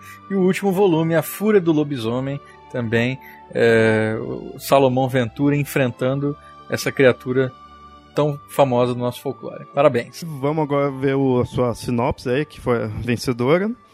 Ela começa aí. Bebidas, mulheres e muito dinheiro. Era assim a vida de Antônio, que matava por encomenda e dava uma surra na vítima antes de jogá-la na cova. Numa dessas, Antônio acha um sujeito mais esperto que ele, que, além de tudo, ainda era um feiticeiro. Ele lhe lança uma maldição. Antônio estava fadado a virar um corpo seco, uma alma penada que perambula pelas estradas atrás de sangue.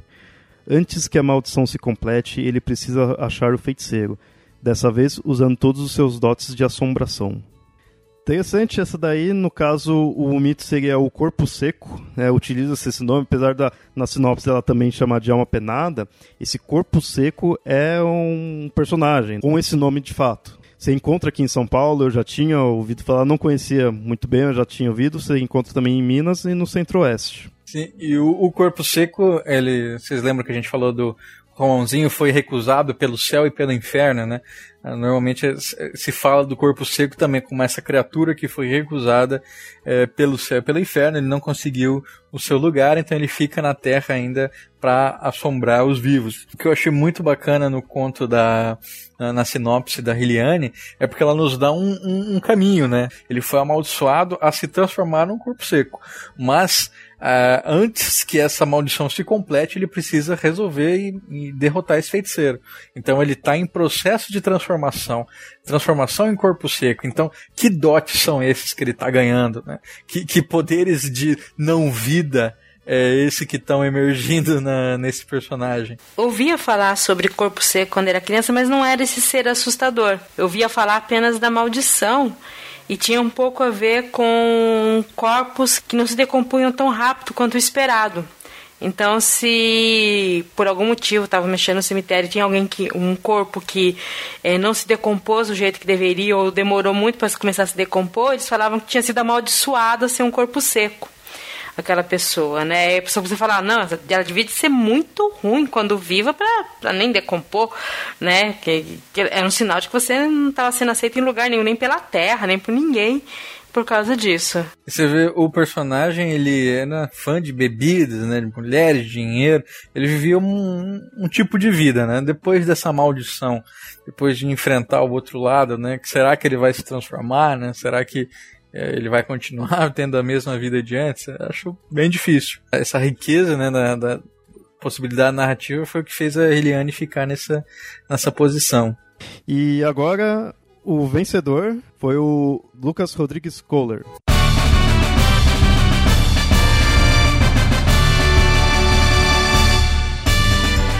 Qual que é o prêmio dele, Andrioli? O prêmio dele, em primeiro lugar, ele ganha um DVD As Fábulas Negras, dirigido e produzido pelo Rodrigo Aragão, né? Entre outros, é, o, Fábulas Negras é um grande longa-metragem feito de curtas-metragens. Né? Entre os curtas, a gente tem trabalhos que foram dirigidos pelo Zé do Caixão, pelo Zé Mujica, pelo Joel Caetano, é, por uma, uma galera muito boa que está produzindo filmes de terror no Brasil. Então a gente tem aqui Saci, Lobisomem, né? trabalho muito interessante de reimaginação desses mitos, totalmente a ver com a nossa proposta de pensar o terror. O Lucas ganhou também uma, uma estátua né, um, do, de um busto do Saci, que foi uh, o modelo feito para esse filme, né, para o Fábulas Negras. Então, o pessoal trabalha muito com props, né, muito com maquetes, assim. Então, o Saci se tornou um busto e esse busto também vai de prêmio para o nosso vencedor. Parabéns, Lucas. Aproveita esse do Fábulas, que eu já assisti, vale muito a pena, é bem legal. E ele tem bem esse quê do que a gente fez aqui, né? De várias sinopses, várias pessoas contando histórias diferentes. Aí é bem legal, vale muito a pena. Bom, vamos aqui na sinopse, começa aí. Família se muda para uma residência antiga no interior de São Paulo, buscando ficar longe da poluição por causa do filho mais novo, que tem asma. No entanto, os ataques de falta de ar à noite se tornam constantes e o quadro da criança só piora. Ao passo que ele começa a alucinar com uma senhora que o visita no sono. Cabe ao irmão mais velho entrar nas lendas que já não são mais contadas e descobrir como livrar sua família da pisadeira.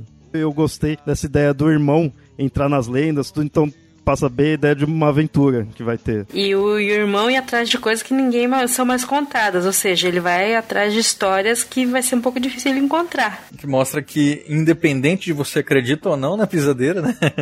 Ela tá ali assolando, assolando o irmão dele, né? Então as pessoas não contam mais, talvez não acreditem mais, mas a criatura tá ali. Então você precisa descobrir e redescobrir, né? Para poder achar um jeito de enfrentar. Como é que é a pisadeira, Leonardo? A pisadeira é bem interessante, ó. Mais um, é, mais um personagem que vem lá de Portugal. No geral, é, você encontra também em outros locais porque ela é bem a ideia da paralisia do sono. Aquela ideia da pessoa, né, acordar, não conseguir ainda se movimentar. Mas no caso, ela tem já características próprias na aparência dela. É uma mulher, tem uma aparência assustadora, ela é alta, é magra, com unhas bem grandes, então bem um. Tem um que meio de bruxa, assim, sabe? Aquela coisa assustadora, né? Com unhas grandes, dedos compridos, os olhos dela é vermelho, o nariz é comprido, né? O queixo é grande, é bem uma bruxa. E bem um conceito bem maligno e com gargalhadas. Ela fica em cima da pessoa dando gargalhadas. E, e nisso eu gostei da adaptação que eu, o Lucas fez, porque ele não pensou nessa questão da paralisia do sono. Porque mesmo quem tem, não tem tão constantemente, acredito eu.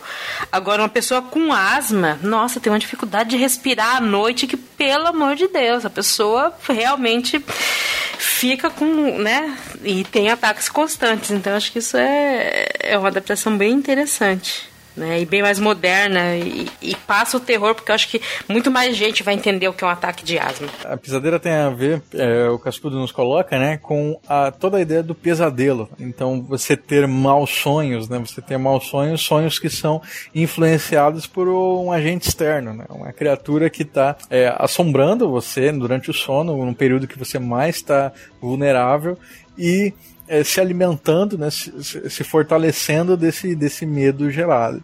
Então a pisadeira, ela também tem relação muito forte, claro, com a paralisia do sono, porque ela te imobiliza, ela fica em cima de você, mas também tem a ver com você quando você come demais, por exemplo, e vai dormir de, de bruços, né? E aí você dorme mal, tem um sono horrível, acorda super cansado. Também dizem que a pisadeira estava lá. Então, como é que você evita que ela te ataque? Bom, você né, não come muito, não bebe muito. então, também tem essa ideia da funcionalidade do mito. E o legal é que do próprio mito dela tem essa questão de comer, porque ela fica ali em cima da casa, no telhado, olhando para ver quem acabou de comer e foi dormir para ir lá e ficar na pessoa. Então, eles juntam com a parte real ali da, da, da pessoa dormir de barriga cheia e aí não conseguir dormir muito bem, com o próprio mito dela. Ela mesma está vendo. Então, se você comeu e aí tem um sono ruim, for por causa da comida em si e foi por causa da pisadeira, né? Eles juntaram a realidade ali também. Achei uma versão da pisadeira que diz o seguinte: que tinha um velho muito pobre que estava adormecido. É, e a pisadeira vem e senta em cima dele, em cima da sua barriga. E aí o velho ele não estava dormindo. Então mas ele era malandro, então ele vai esticando o braço, levando o braço, daqui a pouco ele pá, puxa um gorro mágico que a pisadeira usava. E aí ela fica à mercê dele e tem que realizar todos os desejos dele. Então no dia seguinte o velho que era pobre fica rico, tem uma grande carruagem, tem é, um castelo, uma, uma casinha se transformou num castelo, enfim. O que, que é isso, né? Como assim? A, é, a, gente já ouviu histórias parecidas com o Saci, né? Você puxa um gorro do Saci, né? e aí ele tá te devendo favor, e aí você pede coisa, não sei o quê. Então, é, pra você ver como os mitos eles são muito intercambiáveis, assim, né? Eles vão, vão se construindo em conjunto. Essa pisadeira tem um gorro mágico, essa pisadeira pode te dar é, coisas se você pedir. Tem outras que vertemos que não, que ela é só uma bruxa, outras que elas são só uma criatura que te assombra à noite. Um estudo bem interessante, assim, que falando sobre como o Saci e o Negrinho do Pastoreio no Rio Grande do Sul eles se mesclam em algumas regiões na mesma figura. E aí eu, eu tive muita dificuldade para entender isso, né? Porque o Saci é, é o meu mito favorito. E, e depois, em tempo de tantas pessoas me perguntarem qual era a diferença do, do, do saci pro negrinho, eu entendi que em algumas regiões eh, esses dois mitos que, que normalmente não se não conversariam, isso é o, o Saci some com as coisas, o Negrinho encontra as coisas, né? O, o, o Saci não tem essa relação com o estancieiro, não sei o quê, mas não interessa. Pro povo, tem. E o povo é o grande é o grande mestre quando se diz em folclore. Não é o cascudo, não é o Romero, é o povo. Né? Então, se o povo entende que é a mesma coisa, para aquele povo, para aquela região, é. Então, paciência. Né? Bom, esses foram as sinopses aí dos nossos ouvintes aí. Mandaram tanto lá pelo Mitografias quanto pelo Condensador de Sacis. Os vencedores foram esses dois, a, a Barbosa e o Lucas Rodrigues. Mandem os seus endereços postais aí para o nosso e-mail aqui do Mitografias, por contato arroba mitografias.com.br para a gente poder enviar os prêmios. Lembrando, Rileane, você ganhou a revista quadrinhos do, do Salomão Ventura e o Lucas Rodrigues aí ganhou aí o DVD do Fábulas Negras e a estatueta aí do Saci. É só falar uma coisa, uma coisa ótima que esse concurso né, mostrou é que assim, a gente estuda mitos, nós estamos aqui fazendo o que podemos, mas sempre tem coisa que nós não conhecemos. Tem muita coisa espalhada por aí, é, fábulas, é folclore. Então, compartilhar isso, né? quem participou, né? Todos que participaram, compartilhando esses conhecimentos, compartilhando essas lendas, algumas que a gente não conhecia, eu achei muito bom isso, sabe? Você nós, eu pelo menos fiquei conhecendo muita coisa nova por isso, né? E foi muito bom essa participação do pessoal. Eu também queria agradecer o Leonardo que ah, topou, topou pensar essa promoção em conjunto aí. Muito obrigado pelo espaço.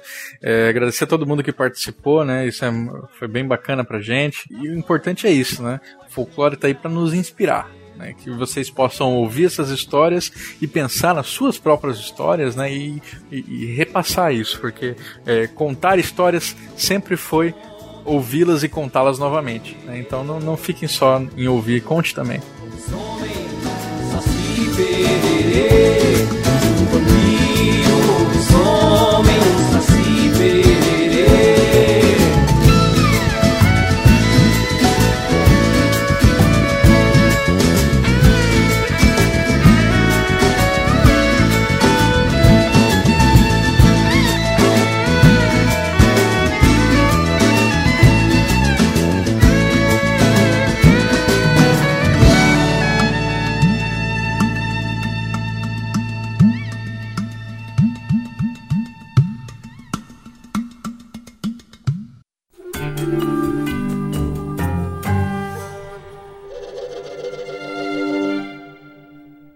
Bom, ouvintes, esse foi o episódio aí do Papo Lendário, do qual a gente falou mais um pouco aí sobre folclore e focamos aí nas sinopses que os ouvintes mandaram aí para o nosso concurso. Isso me fez até pensar em futuros episódios aí de folclore. Eu acho que isso daí vai estar tá rendendo aí, porque o primeiro de Saci que a gente teve com o Andrioli fez muito sucesso aí, foi muito legal. Então vale a pena ter mais aí. Espero que vocês tenham gostado aí do, do episódio. E agradeço ao Andrioli, porque essa foi a ideia dele, ele que chegou a mim com a questão do, do concurso, de fazer também esse episódio. Valeu muito a pena. Eu aprendi bastante, né? Indo atrás do, dos mitos aí, dos personagens. E peço agora para ele fazer o jabá aí para vocês irem lá do colecionador. Eu queria convidar vocês a acessarem o colecionadordesassis.com.br ou facebook.com/barra colecionador de sacis. A gente está sempre postando novidade. É, o colecionador é a minha tentativa de juntar é, tanto a minha área de atuação, que é o jornalismo, quanto a minha área de pesquisa, que é o folclore. Então eu tento sempre é, não só replicar notícias, não só fazer resenhas, mas pensar é, o folclore hoje, né? Pensar tradição, o que, que significa tradição, se isso é, é, é reacionário, se não é, se o Saci está sendo usado para benefício no, em editais públicos ou se não está. Então a gente está tentando pensar isso é, de uma maneira política, um folclore abordado de um, sem se furtar das grandes questões da contemporaneidade. Então acessem lá, é um trabalho que eu tenho muita satisfação de fazer. Também gostaria de convidar vocês, eu, minha última participação no Papo Lendário rendeu alguns convites para palestra, né, para falar de Saci, para falar de folclore. Então, convido vocês também, se vocês têm interesse em, em, conversar mais sobre Saci, entre em contato. Nós temos um produto agora, que é a Mostra Curta Saci, que já tem uma. que é um circuito de filmes sobre Saci, com vários gêneros diferentes, e a gente fala Saci, conta história, pode ser para criança, pode ser para adulto, fica a critério, né? Tem gente interessada em levar a gente para falar de Saci desde Mococa, no interior de São Paulo, até Cachoeira do Macaco, em Rio de Janeiro então é super bacana, assim, a gente está sempre à disposição de tentar levar o Saci para todos os lugares do Brasil. Valeu. É legal. Vai estar tá todos os links aí no, no post. Se tiverem algo a comentar mais aí, podem comentar no post ou lá mandar e-mails para contato@mitografias.com.br. Para quem quiser nos ajudar aí, sempre lembrando, nós temos o Padrim, que é vocês tem participar do Tempo do Conhecimento, aí vai ter algumas vantagens. Espero que tenham gostado e até mais.